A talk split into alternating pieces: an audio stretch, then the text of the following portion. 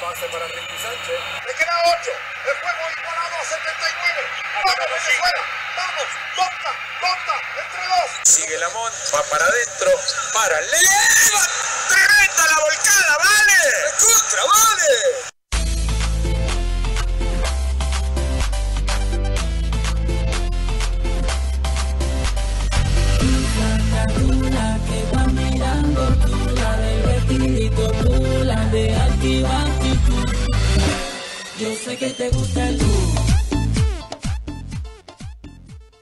Muy buenas tardes, soy Dani Mérida, esto es Cancha Latina, un viernes más, aunque faltamos a la cita el pasado viernes, pero estamos aquí de nuevo con todo el baloncesto latinoamericano, nuestra hora de cada semana en el uno contra uno radio.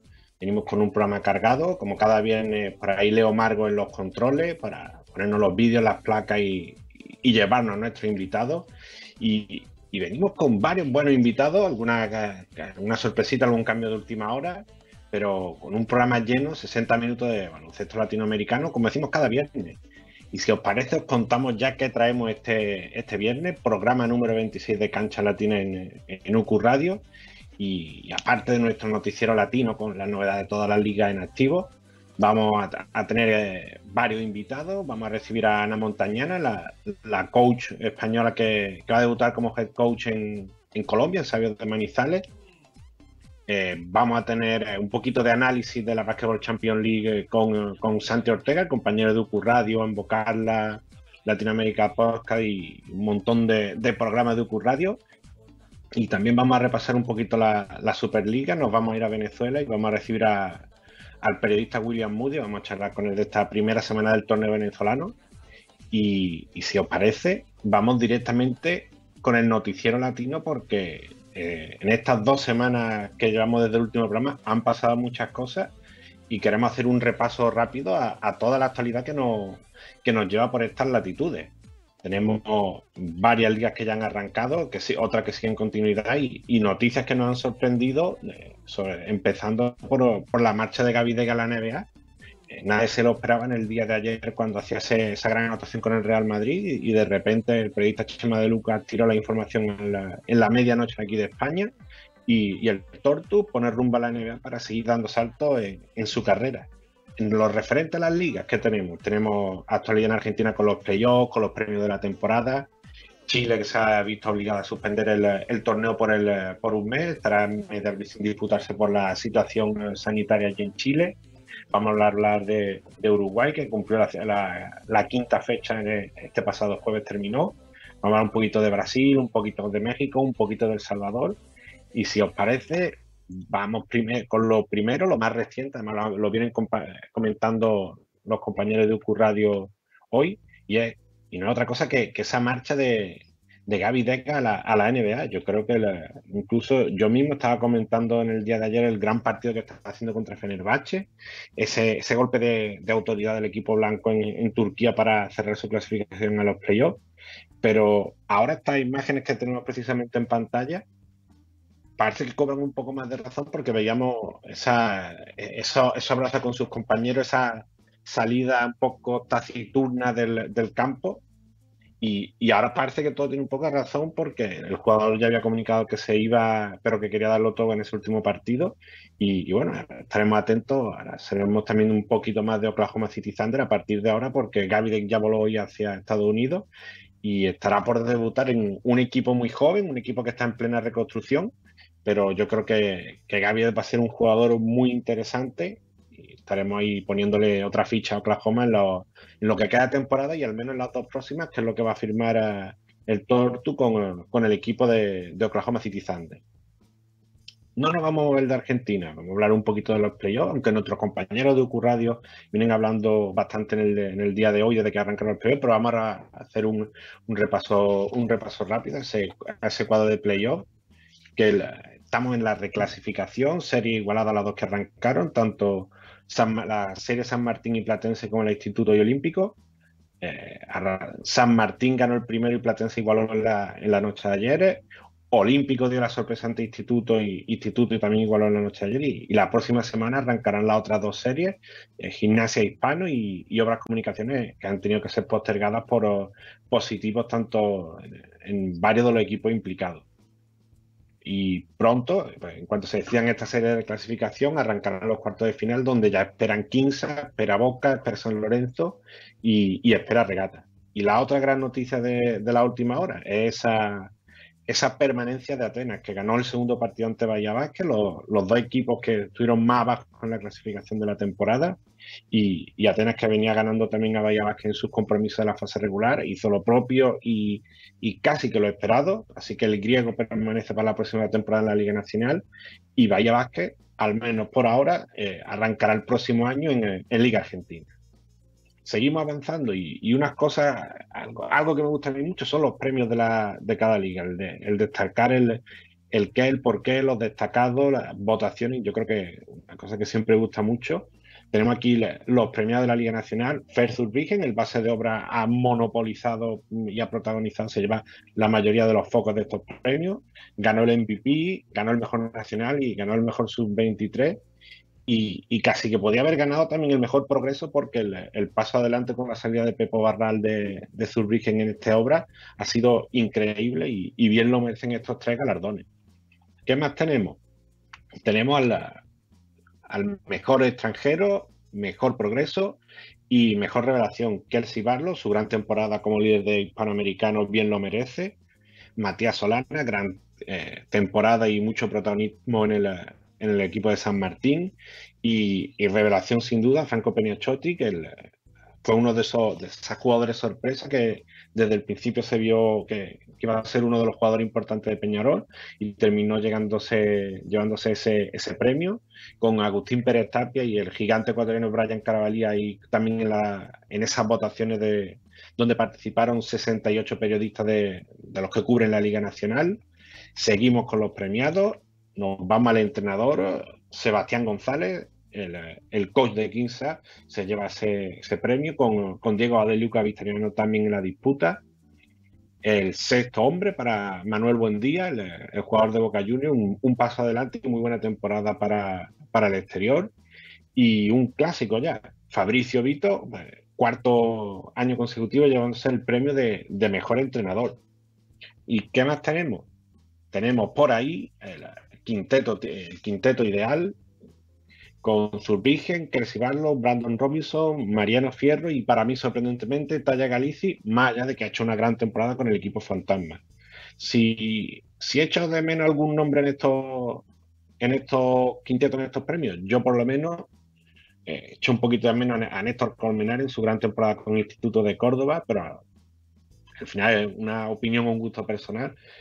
Pero bueno, se marchó a, a, Cocodrilo de Caracas una semana y lo estaremos comentando luego en la parte final con, William Moody. ¿Qué más tenemos? Vamos a hacer un repaso rápido de actualidad. Eh, como comentaba, Chile se para en este mes de abril, se para el torneo y se reevaluará el próximo día 23 para ver si se continúa, cómo se continúa. De momento se decidió que, se, la fase regular se reduce hasta los 20 juegos, con, la intención, desde luego, de mantener la, la fecha de inicio de playoff y de cierre, evidentemente, de la, de la fase regular. ¿Qué más tenemos? Nos vamos a ir, eh, ¿a dónde nos vamos? Nos vamos hasta Uruguay, Olimpia Nacional y igual los líderes del torneo. Cerraron los triunfos esta noche de Capitol y Breca, cerraron esa jornada 5. Y si hablábamos hace unas semanas del mal inicio de Aguada, eh, ha ido ahí remontando, perdió los dos primeros partidos y, se ha recuperado con tres victorias consecutivas para volver a la zona media, media alta y en imagen, una de las sensaciones del torneo, conocido de Argentina, conocido de México, Donald Sims, 30 con 8 puntos de media con, con con el pato de Villarreal como el máximo anotador por ahora del torneo. ¿Y qué más tenemos? Hemos ya hecho el repaso por Argentina, Chile, Uruguay y nos vamos a otra de la liga en activo, Brasil, aunque eh, si, si podíamos para Chile cantar esa canción de quién me ha robado el mes de abril que decía Sabina, para, para el caso de la NNB de Brasil, en la vida sigue igual, porque tenemos el trío de punta que ya conocemos, Flamengo, Mirastani y Sao Paulo, que no hay quien los mueva de ahí. La que arrancó fue la Liga de Baloncesto de Chihuahua, que hablábamos hace unas semanas con Jorge Herrera. y dominador total, Dorados Capital, con, con un trío de jugadores destacando por encima del resto, como son Darrell Summer, Ramón Galloway, el boricua Gilberto, Gilberto Clavel. Y otra competición que también arrancó es la Liga Femenina en México, con Aztecas, Mielera y Lobas como equipo invicto, balance de 4-0 y liderando ambas conferencias. Estaremos atentos también a, la, a otra liga más que, empieza y otra liga más que estaremos siguiendo, junto al Baloncesto Superior Nacional de, de Santiago, República Dominicana, el vigente campeón, el Club Domingo Paulino, eh, ganó la, la, recuperación de la final hace una semana y, y empieza con 4-0 el nuevo torneo. ¿Y cerramos con qué? Cerramos con la última de la Liga en Activo, El Salvador, torneo apertura de la Liga Mayor y Santa Tecla, amplio dominador con balance de 6-0 en las seis primeras jornadas. Y bueno, un repaso rápido a toda la actualidad y nos vamos a ir a recibir a nuestro primer protagonista. Vamos a, conectar con Víctor García primero, nuestro hombre en Colombia, y vamos a recibir a, Ana Montañana, la, la coach, exjugadora de la, de la WNBA y recientemente estuvo en, en, arrancó su carrera con, con el baloncesto eh, de la liga de la liga perdón de la liga de la sección inferiores de España eh, fue asistente en Fuenlabrada con el Che García y, vamos a hablar un poquito de, todo eso para una, una DPB Colombia que le preguntaremos ahora a Víctor García si, si arranca, cuando arranca, porque teníamos esa primera fecha con, para el 15 de abril, pero ya no llegamos al 15 de abril. Según hablé con él, ahora le, nos confirmará, se esperaba final de mes y iremos viendo cómo, cómo avanza, porque no hay, había faltado conocer eh, dónde se iba a disputar la burbuja y, y también eh, muchos detalles, pese a que los equipos están, eh, están ya sumando entrenadores, como hicimos el caso de la Montañana. Hablábamos también de recientemente jugadores como Brandon Francis, que arrancó la temporada, arrancó la temporada con, si mal no recuerdo, Guipuzcoa Vázquez en, aquí en ACB, con Jaime Chenique, que es el colombiano, y, y ahora eh, fue cortado, recordemos, tuvo ahí un, eh, no tuvo tampoco una, una, importante llegada al baloncesto CB, en algunos momentos se le vio algo precipitado, y, pero sabemos que es un jugador de mucho talento y ahora lo veremos también en, eh, en Cafeteros de Armenia, aquí en Colombia, y yo creo que va a ser uno de esos jugadores interesantes. Y como decíamos, veníamos comentando con Víctor en esta semana que el, que el número de equipos se amplió, llegaron estas noticias y nos falta por tan importante como, como la burbuja esperemos a ver si repite Cali, pero ahí lo, ahí lo recibo y se lo vamos a preguntar al propio Víctor para ver eh, qué nos cuenta él desde Colombia, que siempre desde, desde eh, el propio país es de donde se tienen la, las mejores informaciones. Muy buenos días, buenas tardes, Víctor García, bienvenido de nuevo a Cancha Latina. Hola Daniel, fíjate que el buen ejemplo cunde. Estoy en el, en el Coliseo Iván de Bedut de Medellín. Yo, yo me vine al, a un sitio que va a ser el foco del baloncesto latinoamericano esta semana. Yo me vine aquí a, a Nicaragua, a Managua, a la, cancha donde se va a cerrar la, la, la, final a 8, porque un torneo que casi todos los equipos en español me, sale, me sabe raro decir Final 8, pero yo voy a seguir diciendo final a 8, así que por esa parte yo, yo creo que me parece más adecuado en esa parte. Y bueno, veníamos para, vamos a, intentar conectar ahora con Ana Montañana, Víctor, eh, pionera en el, en el, baloncesto, fue la primera asistente en ACB, eh, la primera mujer asistente en ACB, y, y, va a tomar ahora el equipo de Sabios de Manizales allí en Colombia. Sí, es una mujer de retos. Daniel, eh, independientemente de si es una mujer, yo creo que es el personaje en el baloncesto con el palmarés más brillante que ha llegado al baloncesto profesional colombiano. WNBA. Bueno, no, empecemos. Más de 100 partidos con la selección española. Copas del Mundo, Europeos, Olimpiada, WNBA, Euroliga. Aparte de eso, la primera mujer, como bien lo dices, que, llega que llegó al cuerpo técnico de un equipo importante de la ACB, se mantuvo tres años ahí con diferentes entrenadores, habla muy bien por ella y realmente su palmarés es brillante y estamos ansiosos de, ver su trabajo en Colombia. Yo creo que el, un, reto importante, porque ya, como comentábamos, lo hemos visto en, en, selección inferior aquí en España, eh, lo hemos visto con el, en el cuerpo técnico del mentor Che García, Y ahora lo que toca es ver cómo, porque no, es solo eh, tomar el paso al head coach, sino a un país diferente como es Colombia y yo creo que eh, eso es, es doble reto. Es un reto muy importante, sobre todo porque para los entrenadores hay muchas variables que no están bajo su control y menos en una liga que es eh, seguramente muy desconocida para ella, en un ambiente que es muy diferente al que seguramente ella está acostumbrada a enfrentar antes.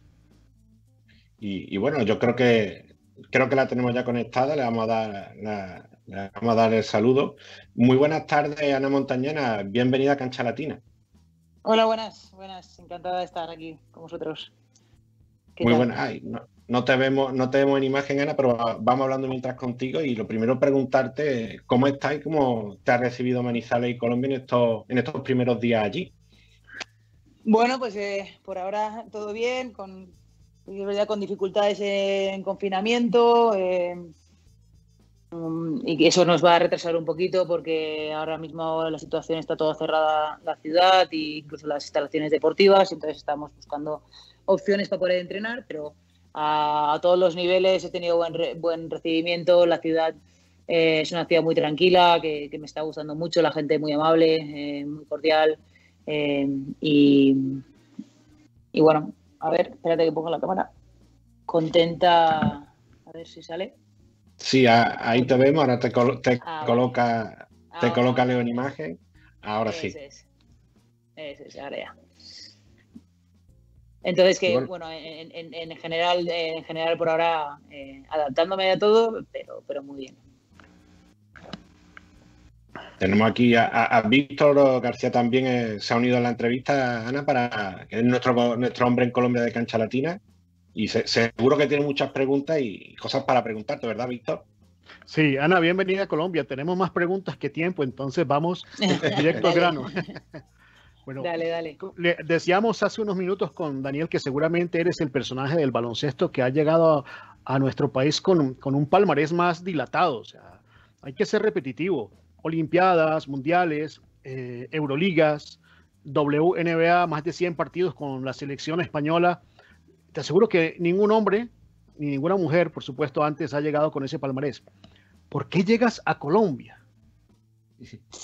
Bueno, eh, a veces el, destino, yo soy una persona con una mente muy abierta. Eh, el básquet es básquet. Cuando me presentaron eh, la, la, opción de venir aquí, la estudié, tuve muchas conversaciones. El momento en el que yo estaba, el momento en el que está el baloncesto, el momento en el que está mi país sobre todo en el momento en el que yo estaba, ¿no? Yo salgo de Fuenlabrada en, a final de, octubre y, bueno, me he dedicado sobre todo a, seguir formándome, a, seguir eh, estando en el baloncesto, aprender de otros, eh, de otros entrenadores, ir a ver entrenar a, grandes entrenadores en España y me, aparece esta opción que al principio me sorprendió, porque, porque siempre te sorprende en todas las opciones, también eh, otras opciones que también tuve por, por otros países que, que, te, que, te, sorprenden, sobre todo porque nunca lo había pensado, ¿no? y, y, yo creo que todo, todo cuajó para que fuera el momento, eh, la oportunidad, la liga, el país y, y, sobre todo un estado mío, ¿no? Eh, de, de, estar, de estar parada y, y realmente creí que podía haber estado eh, los dos meses o tres meses que quedaban eh, parada, pero creía que era una buena opción y, creía que era un, reto para mí.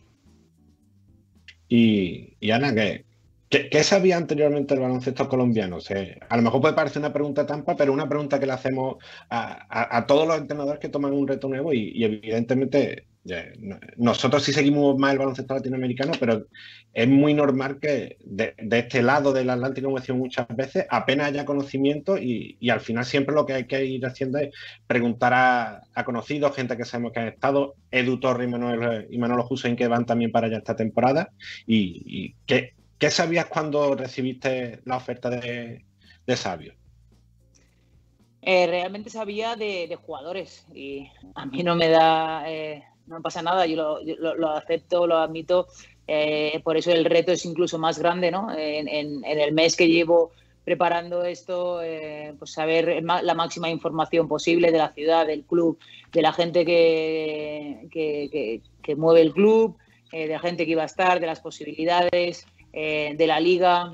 ahora tenemos muchas plataformas que podemos visualizar eh, podemos visualizar los partidos, eh, los jugadores eh, en la mayoría de las ocasiones. Te encuentras con, con alguna, pues, alguna dificultad de, en, jugadores colombianos que no hayan jugado en la liga. Pero bueno, todo se trata de encajar las, las piezas, de encontrar la máxima información posible, de llegar a gente que ha podido entrenar a esos jugadores o que haya podido estar en, en el mismo país o haya, o haya estado aquí eh, entrenando. Yo creo que toda la información que he podido recalar antes de llegar y ahora, por supuesto, desde que llevo aquí 15 días, eh, también absorbiendo toda la información que me pueda ayudar a, tomar mejores decisiones, que al final, eh, cuantas mejores decisiones tomas en, la planificación, pues después mejor adaptación, yo, creo. Ana, en todo lo que he leído, encuentro un denominador común y es que eres muy exigente contigo misma. Encontré una, una descripción que me parece que puede describirte y es que decías algo así como que sientes que debes tener éxito, que no puedes fallar. ¿Cómo manejas esa presión ante un compromiso que tiene obvias dificultades como este que estás iniciando?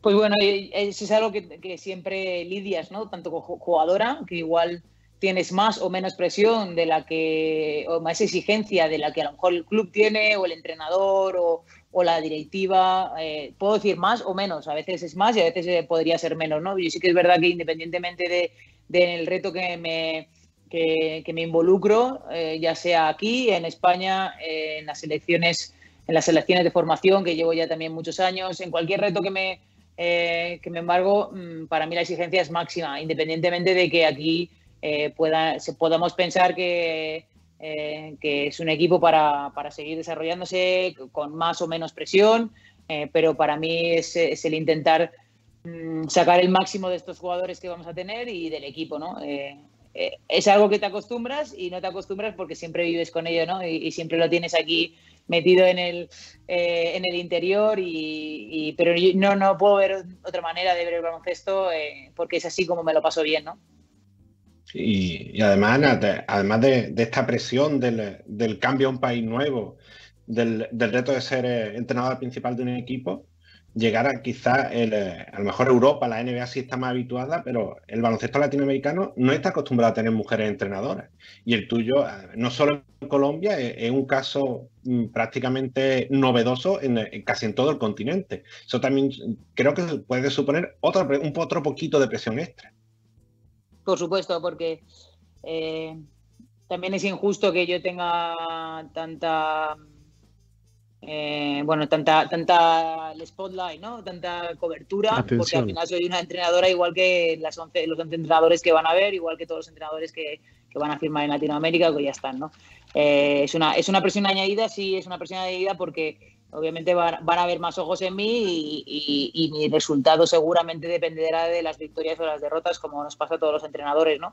Eh, entonces, sí que es verdad que eh, también me suponía un, reto extra e importante para mí como entrenadora, como mujer, que aquí en Latinoamérica se viera que nosotras también podemos entrenar, buenas entrenadoras en Argentina, en Brasil, eh, aquí eh, seguro que hay en Puerto Rico, hay muchísimas entrenadoras que ahora mismo, y es una lástima que haya tenido que ser alguien de España, pero ahora mismo dicen, bueno, ya era hora y, nosotras también podemos estar, ¿no? Y, los directivos igualmente, eh, espero que el resultado sea suficientemente bueno como para que, para que también impulse a, los hombres, que son los que en realidad toman la decisión y esa es la realidad ahora mismo, eh, digan, bueno, eh, las mujeres también pueden entrenar y pueden estar, como digo, en la ecuación, ¿no? Ana, ¿has tenido oportunidad de conocer a Mónica Franco en Manizales? No, aún no, aún no. Eh, me han hablado de ella. me he pasado varias veces por el, por el Coliseo, pero sí que es verdad que ahora está cerrado. pero no he, no he podido conocerla personalmente. Seguro que, que de aquí a que me vaya, digo que me vaya porque el campeonato va a ser en, en otra ciudad. Eh, espero poder conocerla y conversar un rato con ella. Dani, con tu dispensa, una pregunta corta. Mónica, eh, perdóname, Ana, ¿confías en que este, este reto, esta oportunidad pueda romper los paradigmas, tumbar un tanto los prejuicios y abrirte las puertas como entrenadora principal en ligas más competitivas? Bueno, yo, sinceramente me, gustaría que eso pasara, ¿no? Pero ya no solo personalmente para mí, sino para, para todo el mundo. Pero además de eso, no, necesariamente este tiene que ser un camino de siempre ser primera entrenadora, ¿no? Yo creo que este, este paso a mí me va a ayudar, independientemente a ser mejor primera entrenadora o mejor ayudante. Eh, no, no, me, no me cierro las puertas a, seguir siendo en, proyectos competitivos ayudante o ser primera entrenadora en proyectos competitivos. Eh, creo que, mi valía va a determinar si, soy mejor o peor y, y los siguientes proyectos que tenga, ¿no? Pero eh, no me cierro las puertas a, ser de aquí a, mi final de carrera primera o ser ayudante, ¿no? Yo, creo que esto, eh, ¿quién me iba a decir que iba a ser primera en Colombia? Eh, y entonces creo que el camino te va, te va llevando a, donde, a donde te mereces o a donde, a donde te toca.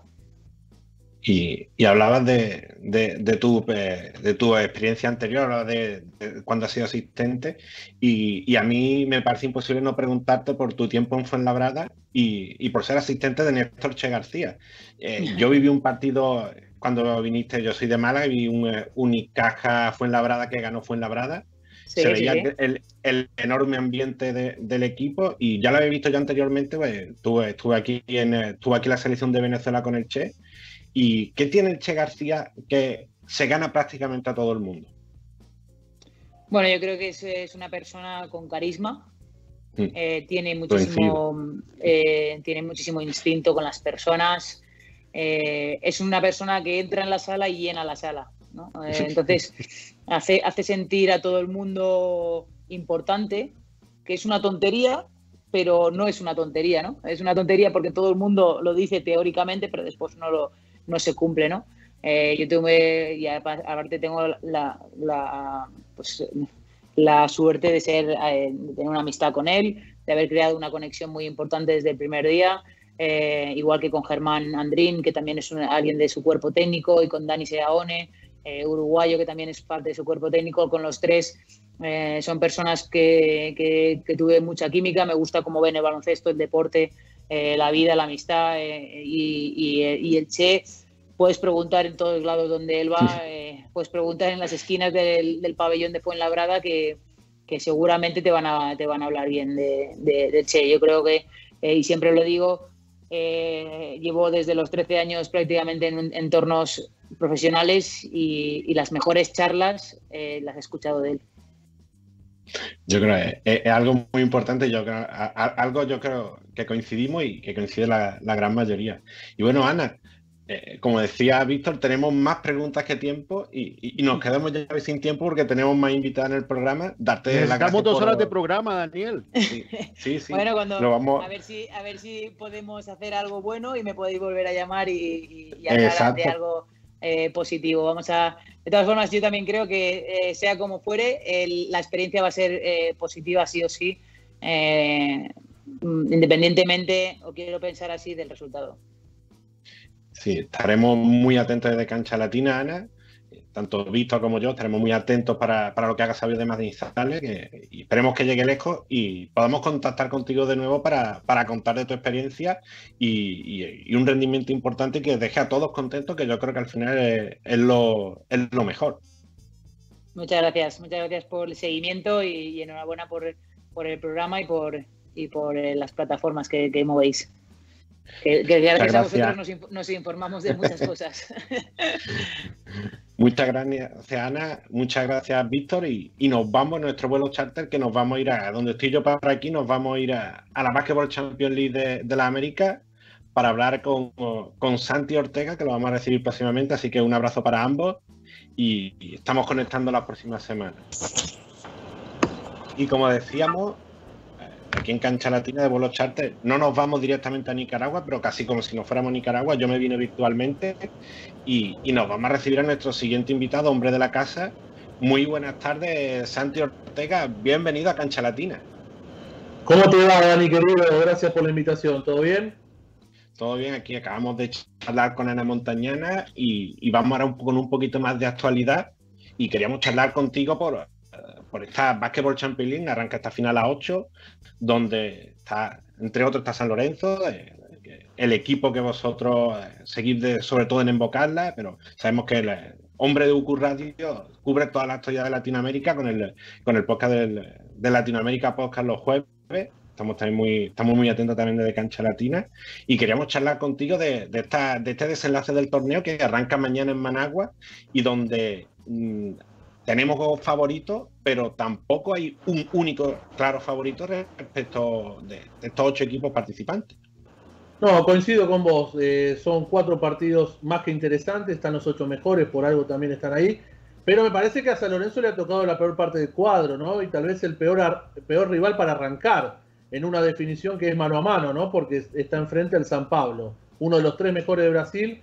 Si bien es uno de los equipos debutantes de esta Basketball Champions League de América, me parece uno de los equipos que más lindo juega o que más sabe a lo que juega, ¿no? Y en eso tiene dos, eh, dos artistas muy bien marcados, ¿no? Por un lado, Jorginho de Paula, ¿no? MVP de la última NBB eh, y con un gran futuro. Por el otro lado, Lucas Mariano, un jugador dominante de la pintura eh, e incluso uno de los goleadores de este torneo. Me parece que para San Lorenzo el sorteo no ha sido benévolo porque después de ahí se cruzaría con el otro gran favorito que tiene el torneo, que es Flamengo, que va en busca de la revancha, ¿no? De la revancha eh, de lo sucedido en el Antel Arena contra Kims. Así que para San Lorenzo sabe que tendrá que jugar todas finales, de acá hasta que quede eliminado o se vaya de Managua, ¿no? Si quiere poder volver a recuperar el trono continental. Sí, yo creo que le, veíamos varios equipos candidatos en este torneo, pero los cruces ahí le, le, van a permitir una, o le van a, requerir una exigencia un poquito más porque hablábamos en la hora previa también el caso del, en el otro lado del cuadro que yo colocaba a, Minas como uno de los equipos a estar en semifinales, pero es que se cruza con Quinza, se cruza con el campeón, el número uno de la Liga Nacional y otro de los grandes candidatos. Entonces, yo creo que si nos vamos hacia el otro lado del cuadro, esta va a ser también otra serie muy importante, la de Quinza y Minas. Sin lugar a dudas, ¿eh? porque Quinza tiene que defender el trono, tiene que confirmar por qué está acá, ¿no? Eh, y, y, enfrente tendrá un rival que, si deja jugar el perímetro, va a estar muy complicado el conjunto de Sebastián González, ¿no? Porque si maneja el ritmo Jackson, si maneja el ritmo Johnson, si maneja el ritmo Parodi, ahí Quinza se va a ver complicado. Pero me parece que a lo largo del plantel es mucho más rico el plantel de Sebastián González que el conjunto brasileño, quien está segundo en la NBB. Eh, y para mí, tal vez el cruce más no sé si más favorable o más cantado es el a favor de justamente el local, ¿no? Real Estelí que habrá celebrado, ¿no? Que le haya tocado Franca. Es cierto, hay que tener cuidado, hay que jugar los partidos porque también se está viviendo una efervescencia, una fiesta, ¿no? En Nicaragua, Managua, recibiendo a estos ocho equipos. Eh, y no hay que descuidar que Franca, con Guerriña a la cabeza, es un equipo que sabe jugar este tipo de competiciones, ¿no? Eh, no será el mismo Franca de años anteriores, no es no está la misma inversión económica en el plantel, un equipo que ha sido bastante irregular en su ámbito local, está séptimo por eso justamente, pero sabe lo que es jugar competencias internacionales. Para Real Estelí, más allá de ya confirmar su estatus de sorpresa, también es un buen plato para demostrar para qué está ¿no? en el campeonato. Obviamente da la sensación que para Real Estelí hubiera firmado a donde fuera, ¿no? que le tocara Franca para comenzar este, este evento. Eh, y veremos cuánto pesa la localidad con el hecho de que también va a haber público, algo atípico para los tiempos que corren. Sí, ya lo, lo venimos viendo en, en Managua ese, ese, factor público. Yo creo que va, para Real Estelí yo creo que es doble doble filo, porque pues, va a ser el apoyo de la fanática, eso está claro, pero la presión también, por más que Franca sea, como tú bien comentabas, el, más débil de los rivales que le podía tocar. Aún así, yo creo que le, según vemos, el San Lorenzo Sao Paulo lo vemos muy igualado. El Flamengo Caballo de Coclé mmm, se tiene que dar algo muy descabellado para que Flamengo no sea el semifinalista. Quinza Mina, yo colocaría con ventaja a Quinza, por más que, comentaba, si sabe cerrar muy bien los, los puntos fuertes de, de, Mina, yo creo que debe ser el semifinalista. Y por ahí, Real Estelí. Uh, a romper ese dominio de, argentino y brasileño. Yo creo que de los de caballo o Real Estelí, el que puede avanzar y romper ese dominio de, argentino y brasileño es el, el, anfitrión, el equipo de, David Rosario.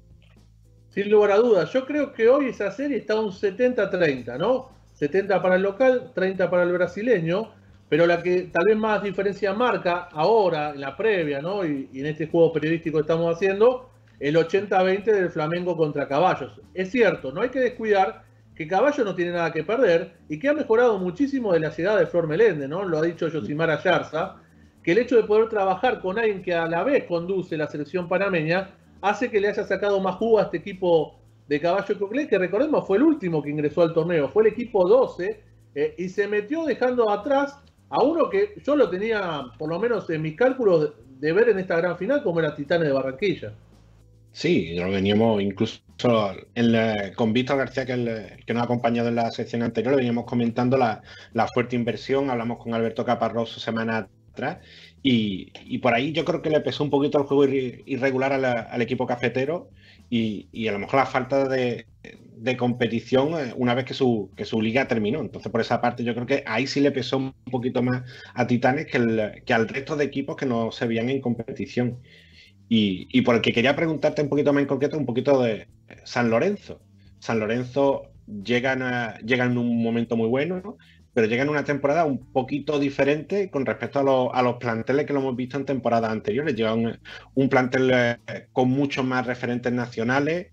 Con, eh, sí, repite Dartaker, que Dartaker es casi eh, hombre de la casa ya prácticamente, pero el resto de, de, de soporte, de estiletes ofensivos del equipo es puro jugador nacional y yo creo que es algo diferente de que, se ven los de Boedo en esta temporada.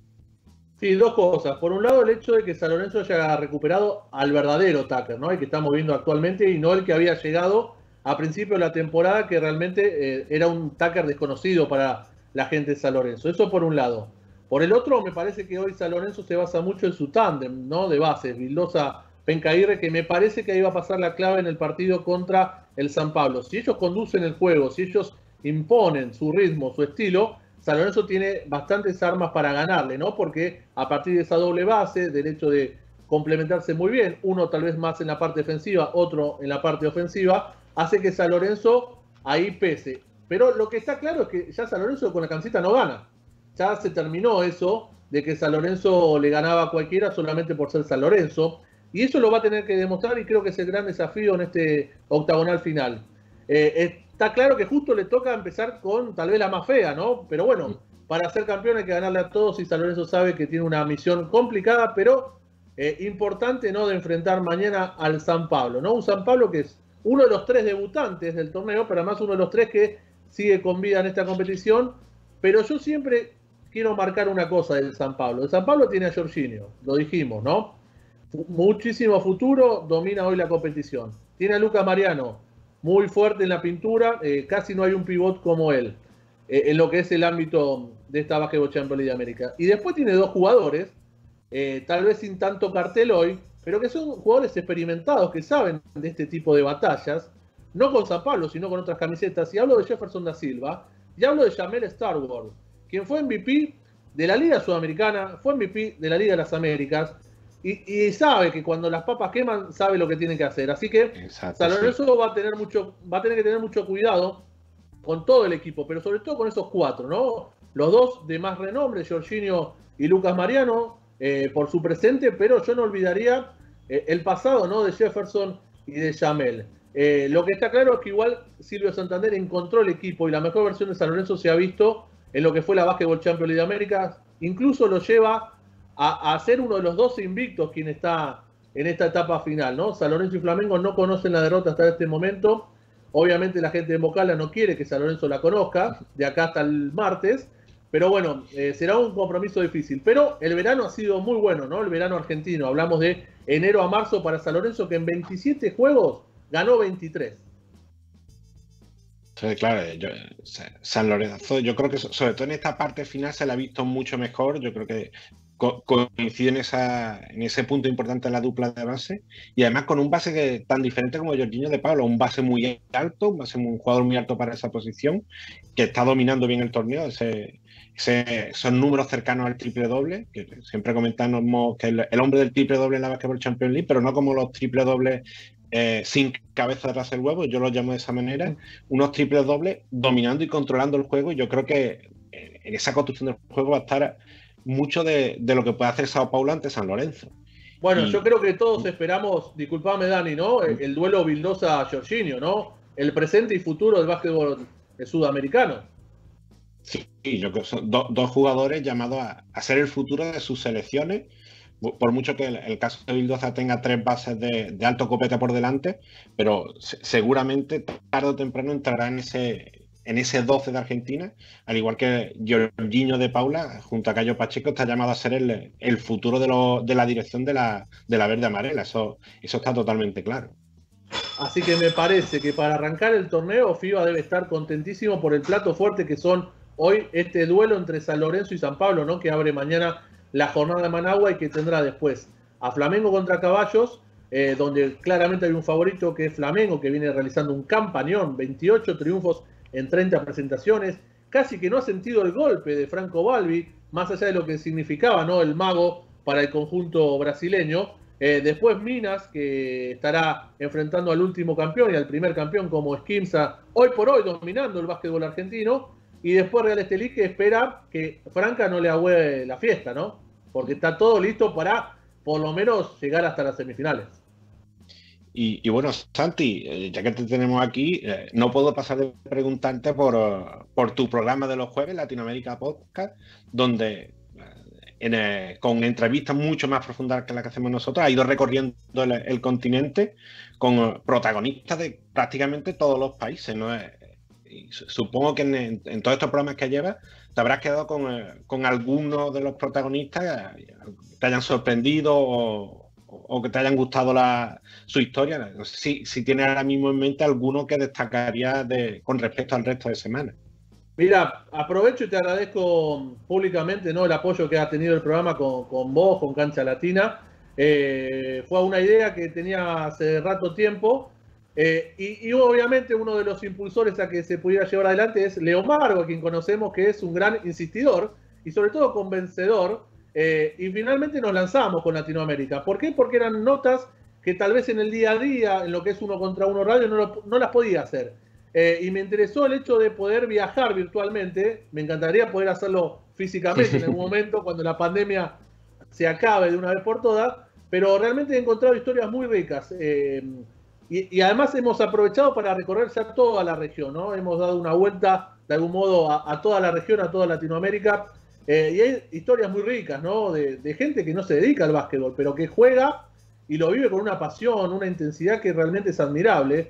Eh, y me quedo tal vez con algunas frases que me dejó ayer Virginia Peruccini, una de las árbitras que estará eh, pitando en lo que es este octagonal final, ¿no? De cómo se le ha abi- abierto el camino a las mujeres dentro del arbitraje, a tal punto que ocho estarán en el Mundial de Letonia U19, ¿no? Cuanto an- antes era casi imposible ver a mujeres arbitrando, ¿no? Masculino. Eh, pero siempre cada historia tiene sus cosas y, me encanta lo que me dejan. Algunas notas han sido más fáciles, otras más difíciles, ¿no? Eh, por el personaje. Incluso eh, entrevistas que uno pensaba que iban a sali- salir mejores no salieron y las que tal vez más me sorprendieron son algunas de las cuales no le tenía tanta fe.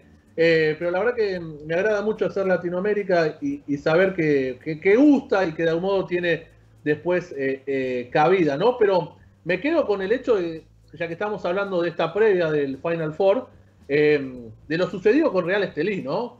Eh, que de algún modo ha sorprendido a FIBA con lo que es el estadio de Managua, que es imponente, ¿no? Por la pantalla en el medio del estadio como pantalla cubo de la NBA, eh, 8.000 personas. Se ve por, eh, por aquí arriba. ahí, Claro, ahí está. arribita se ve exacto. es hermoso. Vos, mira, lo vemos ahí completo y realmente es impresionante. Eh, y me parece que eh, a lo largo del, del programa hemos ido un par de veces a Nicaragua virtualmente y la verdad me quedo con, también con la sencillez ¿no? de la gente que quiere seguir creciendo, pero a la vez quiere establecerse en el básquetbol internacional y creo que Real Estelí es un fiel reflejo de eso. Eh, y por eso está apuesta, ¿no? A, a ser la sede de un torneo que realmente uno pensaba que se iba a terminar jugando en la Argentina y que después las complicaciones y las restricciones hizo que se termine llevando a cabo a partir de mañana en Nicaragua. Y, y bueno, Santi, darte las gracias por pasar este ratito por aquí, por Cancha Latina. Nos vamos a ir también a, a un sitio que has visitado virtualmente tú recientemente. Nos vamos a ir ahora a Venezuela a charlar, a charlar con William Moody de, de la Superliga Venezolana, que lleva ya una, una semana de competición. Y bueno, como siempre comentamos, estar atento a, los programas de, este programa de Latinoamérica Podcast, el programa de Invocarla y, de nuevo darte las gracias por, pasar este ratito aquí con nosotros, Santi. Dani, a las órdenes como siempre y un abrazo grande también a, William, con quien hablamos bastante seguido ¿no? por esta Superliga y todo lo que sucede con el básquetbol venezolano. Gracias por la invitación, que estén todos bien y un abrazo grande. Un abrazo Santi y de nuevo cogemos ese vuelo charter que, que decimos siempre aquí en Cancha Latina y nos vamos a visitar Venezuela, nos vamos a ver de la, de la Superliga venezolana y creo que lo tenemos ya conectado. Le, damos la bienvenida. Muy buenos días, buenas tardes, William Moody. Bienvenido de nuevo a Cancha Latina. William, eh, nos recibe William. Y vamos a hablar con, William Moody, el director de dosquintetos.com, y, para, para, charlar de esta, de esta liga venezolana, segunda edición de la Superliga que arrancó este pasado, este pasado sábado, viernes, sábado, el, jueves, jueves día 1, y, y tenemos varios equipos, 18 equipos, la expansión que venimos comentando, dos conferencias y sus dos respectivas burbujas. Y, y bueno, yo creo que, un torneo muy interesante que lo comentamos en la previa, con un, un, amplio rango de jugadores, de jugadores jóvenes de 17, 18 años, muchos de ellos sin experiencia profesional, a, grandes, a, jugadores veteranos como por encima de los 40 años, jugadores que vuelven, que el, eh, como el caso de, por ejemplo, eh, Rafael La Tormenta Guevara, jugadores como Peter Vietes que se mantiene del torneo del año pasado, y, ahí tenemos, ahí tenemos ese, ese reparto de equipos eh, con dos grupos, un grupo en, eh, en la serie del Parque Miranda, en el Papá Carrillo, y repite Margarita como, como sede, el del gimnasio de la ciudad de la Asunción. tenemos Spartan, Diablo, Gladiadores, Bucaneros, Llaneros, Broncos, Brillantes, Cocodilo y Hierro en el grupo A. Tenemos Gigantes, Guayquería, Centauros, Supersónicos, cangrejeros, cóndores, taurinos, trotamundos indios en el, en el grupo B. Y eh, aparte de lo que siempre decimos de, unos logos, la verdad que, que, de los mejores de toda Latinoamérica. Llevamos una, una semana de competición eh, día arriba, día abajo. Y, y, lo que más se nota en este, en este arranque del torneo es que los equipos llamados a ser candidatos están, eh, están cumpliendo con las expectativas y, y los equipos que, que veíamos desde el inicio que tenían un plantel más flojo o, menos experimentado, se están, eh, se están eh, por la parte baja del, torneo y, marcándose mucho esa, esa diferencia entre, entre unos planteles y otros, como ya ocurrió en la, en la primera en la primera edición. Ahora creo que sí lo tenemos. Muy buenas tardes, William Moody. Hola Daniel, buenas tardes, ¿cómo estás? Muy, buenas tardes, bienvenido de nuevo a, a, Cancha Latina, William. Y queríamos charlar contigo, de, como vengo comentando, de, esta primera semana de competición en la Superliga, donde eh, los equipos candidatos están cumpliendo y, los equipos que veíamos que iban a estar en la parte baja, de momento están en la parte baja. Así que por ahora, salvo casos muy contados, sin sorpresa en estos primeros siete días de competición.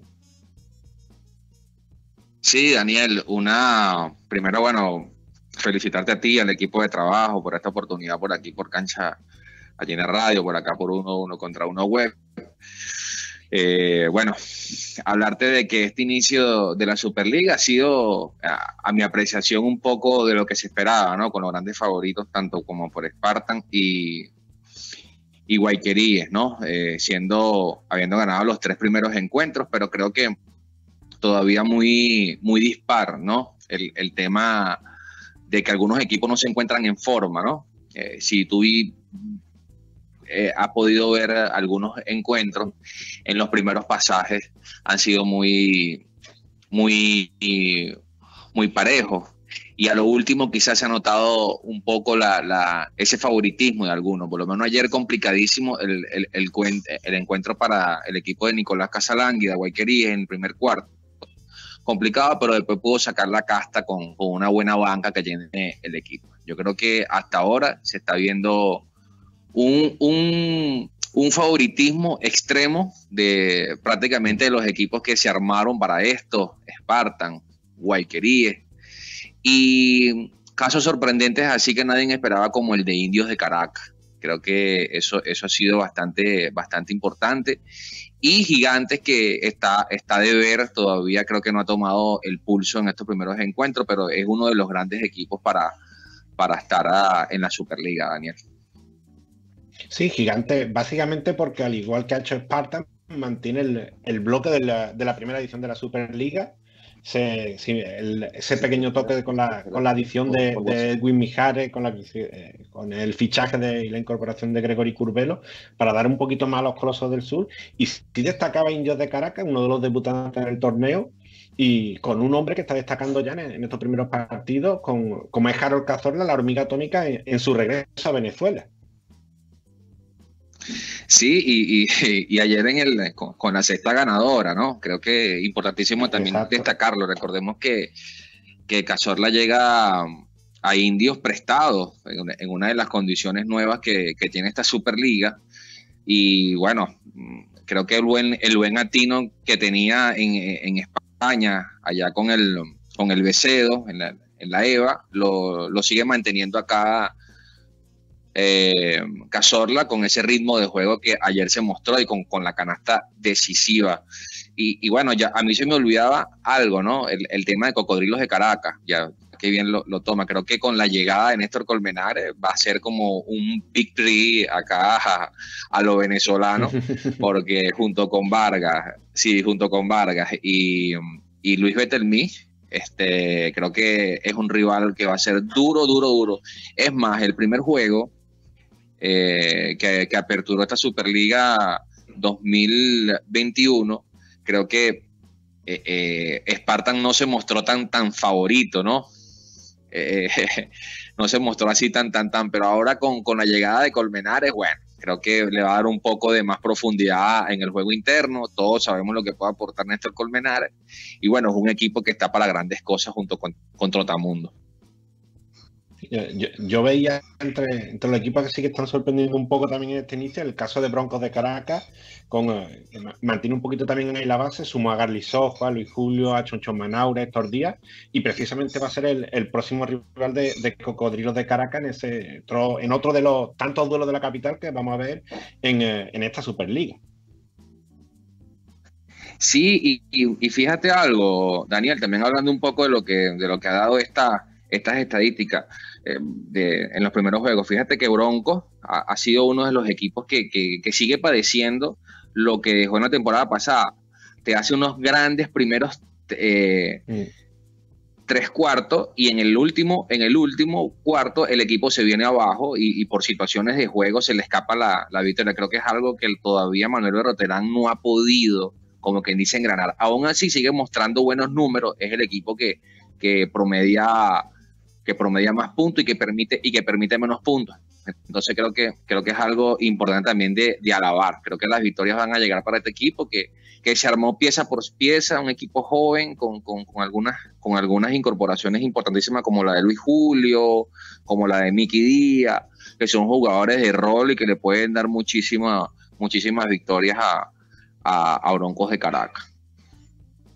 Y hablábamos de Indio, eh, hablamos de Cocodrilo y entre los otros debutantes del torneo, más allá de que Cocodrilo ya lo conozcamos de la LPB más que sobradamente, dos de los otros debutantes son héroes de Falcón y, Taurinos de Aragua, que, que, si bien ya vemos de inicio que tienen un plantel eh, para que está llamado a estar en la parte baja, parece que mm, en este inicio de torneo han, eh, han completado y se ve clara esa, ese futuro que se le ve al equipo para unirse a la, esa zona de los brillantes cóndores o, cangrejeros por la, por la pelea en la parte baja.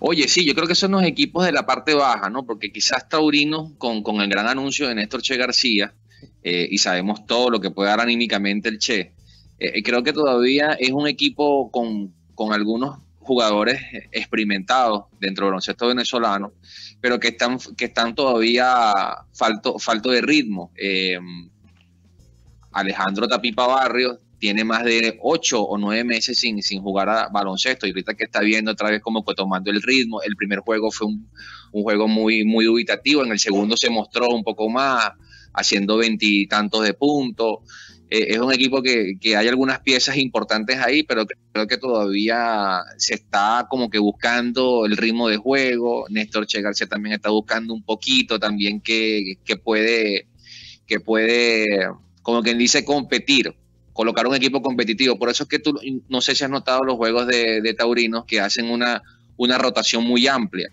Eh, tú ves que, que, que, hay pocos jugadores, hay pocos jugadores que duran 10 minutos jugando hay una rotación constante y me imagino que es eso mismo lo que está buscando Néstor Eche García y, sus asistentes técnicos y eh, eh, buscando, como quien dice, el, mejor equipo. Y Cangrejero creo que es un equipo que no se puede subestimar, eh, es un equipo que, siempre aparece sin grandes nombres, pero Jorge Arrieta siempre sabe cómo encaminar a un grupo de trabajo y creo que hay unas piezas importantes ahí como Jorge Rondón, que, te pueden, como quien dice, eh, dar, dar, muchísimos triunfos y esperemos su próximo debut, porque recordemos que los casos de COVID eh, han, han, mermado el, debut de ellos ahorita en, la, en la justa y ojalá que, puedan superar la, eh, esta contingencia mundial para, bueno, para ver a Cangrejeros de Monagas en competición. Bueno, William, eh, hablaba antes, un poquito antes de conectar contigo, de, esta segunda edición de la Superliga, donde se amplían el número de equipos, tenemos dos burbujas y, para mí un aspecto bastante importante, además lo analizamos en la previa de Cancha Latina, es lo que nosotros llamamos mm, operación repatriación, por llamarlo de alguna manera, siempre viéndolo del punto de vista positivo, que es el regreso de un importantísimo número de jugadores, incluso entrenadores, al circuito rentado venezolano. Sí, y, también, también el, tema de, algunas incorporaciones. Ángel, si me permites un poco también abrir el compás con, esa pregunta. Eh, la llegada de Donta Smith, eh, de Michael Inestrosa, eh, creo, que, creo que también eh, son, son jugadores que, le dan un poco de vistosidad al torneo, obviamente con su pasaporte venezolano, con su pasaporte porque recordemos que, lo tienen. Y, mm, ojo, me habían asomado, hace una semana, por cierto, Raúl Cedeño, tuvimos una conversación muy larga con el tema de Luis Montero, ¿no? que bien sabemos que es un jugador dominicano, pero se casó con una venezolana y está por optar la nacionalidad, sí, está por optar la, la nacionalidad de acá y, sería como quien dice algo bastante como quien dice particular de concretarse, aunque sabemos, sabemos que por lo menos en su nombre no está inscrito en ninguna de las nóminas de los equipos de la Superliga, pero puede ser que para octubre ese nombre sea, sea, sea importante. Y en cuanto a los técnicos, yo creo que mm, estamos viendo un, baloncesto de, mucho nivel, creo que mm, se están mezclando muchas cosas importantes con toda la experiencia que tiene el entrenador argentino en cuanto a su formación, creo que se está dejando plasmado. Y creo que a pesar, a pesar de que muy poco se habla de Lucas Zurita, creo que el trabajo que está haciendo con Supersónicos de Miranda es de, es de gran valía, quizás por situaciones de juego, inexperiencia de algunos jugadores, pero el grupo de trabajo, el grupo de chicos que está dándole proyección a, a Supersónicos de Miranda, encabezado por Alejandro Bernal, Aaron Espinosa, Osmar Álvarez, creo que son jugadores que van a dar mucho, mucho, pero mucho de qué hablar de acá a un futuro. De la mano de Zurita, obviamente. Y, bueno, William, se nos, queda ya sin tiempo en el programa. Estamos encantados de recibirte una vez más aquí en Cancha Latina. Darte las gracias por pasar estos minutos por aquí y estaremos muy atentos tanto a Cancha Latina como a dosquintetos.com para, para todo lo que ocurre en, esta Superliga y, todo lo de los venezolanos en el exterior. Y así que eh, reitero las gracias y, estaremos conectando seguramente contigo en próximas semanas para, seguir analizando todo lo que ocurre en este, en este torneo venezolano. Un gustazo, un gustazo. Siempre la orden por acá y bueno, gracias al equipo de trabajo que hace posible tu, programa y bueno, también estaremos por ahí informando a través de dosquintetos.com este, y, siempre estas alianzas son importantes para seguir proyectando el baloncesto venezolano. Un abrazo. Un abrazo William y aquí en Cancha Latina nos quedamos sin tiempo en este bonito 9 de abril, una semana más en UQ Radio.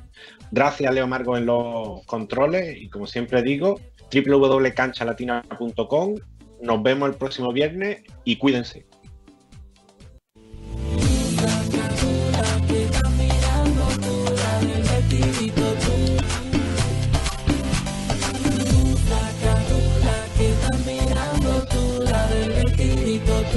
¿Qué tú querías?